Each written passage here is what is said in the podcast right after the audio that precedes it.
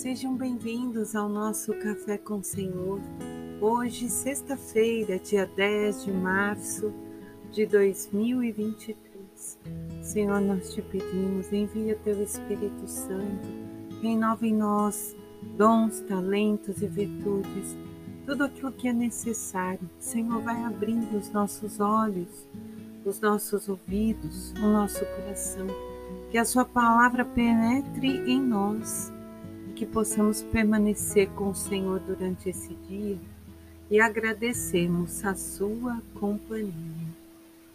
Meus irmãos, né, nesta caminhada de quaresma, sexta-feira da segunda semana, e durante esse caminho, por esse outono, por esse deserto, nós estamos sendo convidados a olhar para nós e a partir de nós ter compaixão do próximo, daquele que está do nosso lado. E quando nós meditamos lá em Gênesis, capítulo 37, versículos 3, 4, 12, 13, 17 e 28, nós compreendemos que José, José lá do Egito, é lançado a uma cisterna, vendido como escravo para os ismaelitas quem fez isso foram seus próprios irmãos. Por inveja, por ciúmes. E o que parecia ser um terrível mal vai vir a ser um grande bem, inclusive para sua família, para os seus irmãos. Esta palavra dá para fazer grandes reflexões, mas uma me marca profundamente que é José poderia se tornar um homem orgulhoso, cheio de rancor e mágoas, mas ele vai optar pelo perdão, por ser um homem bom, de coração compassivo. Não fica remoendo o erro, mas acolhe, acolhe aquele que lhe fez mal.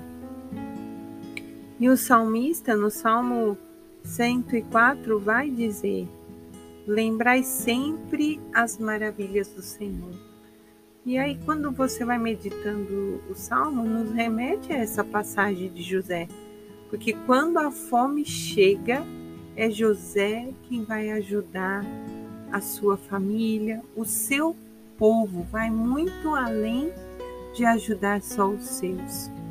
E se ele tivesse passado os anos que ele passou como escravo, preparando apenas uma vingança, é, focado nas coisas do homem, com certeza ele não seria aqui hoje lembrado pelas Escrituras.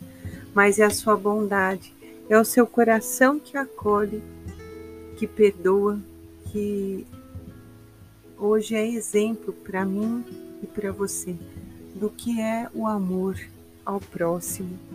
E quando nós meditamos o Evangelho de São Mateus, capítulo 21, 33, 43, 45, 46, Jesus está ali com os fariseus, saduceus e conta-lhes a parábola de que um fazendeiro plantou uma vinha rodeou-a com uma seca, construiu nela um lagar e ergueu uma torre. Arrendou-a a uns lavradores e depois partiu em viagem. Chegado o tempo da colheita, mandou os empregados receberem dos lavradores os frutos. Esses, porém, bateram, mataram e apedrejaram. Finalmente, ele envia seu filho pensando: vão respeitar por ser meu filho. Mas os, os lavradores fizeram o mesmo com o herdeiro, mataram, ficaram com a herança, arrastaram para fora da vinha, jogaram ele, né? Quando o dono da vinha voltar, o que ele fará? Então eles respondem: vai punir com morte terrível esses criminosos e arrendará a vinha a outros, que lhe entregues o fruto no tempo certo. Jesus disse: nunca lestes as Escrituras. A pedra que os construtores rejeitaram tornou-se a pedra principal, isto é, obra do Senhor, e é admirável aos nossos olhos. Por isso vos digo: o reino de Deus vos será tirado e dado a um povo que o fará produzir seus frutos.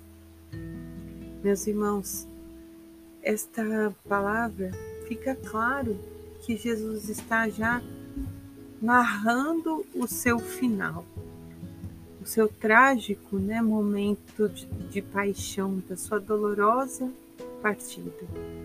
Ele é jogado para fora, apedrejado, maltratado,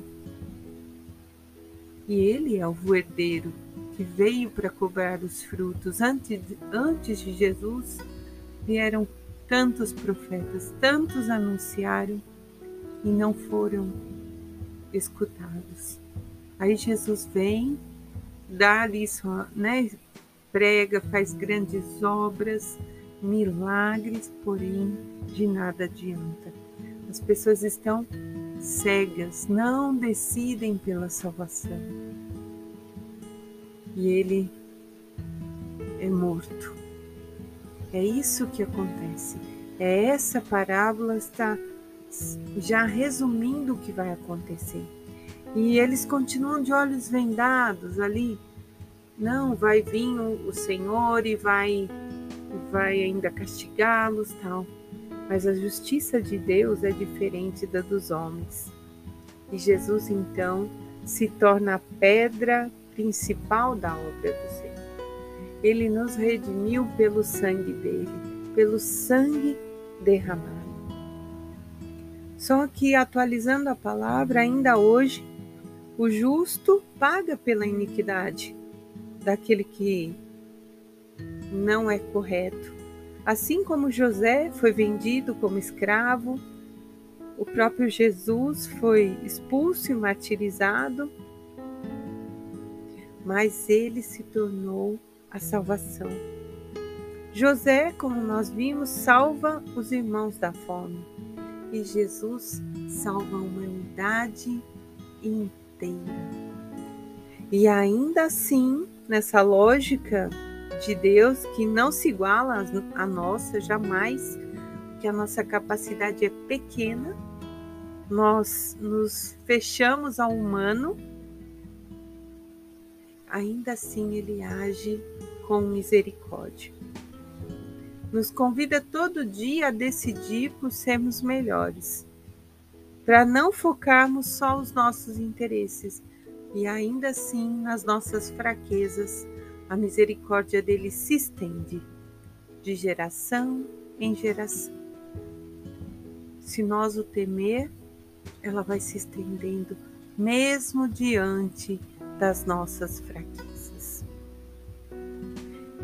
Meus irmãos, enquanto igreja, enquanto comunidade, vamos procurar com que os nossos interesses, que a nossa autoridade seja para o bem, para servir, para o próximo, para ajudar.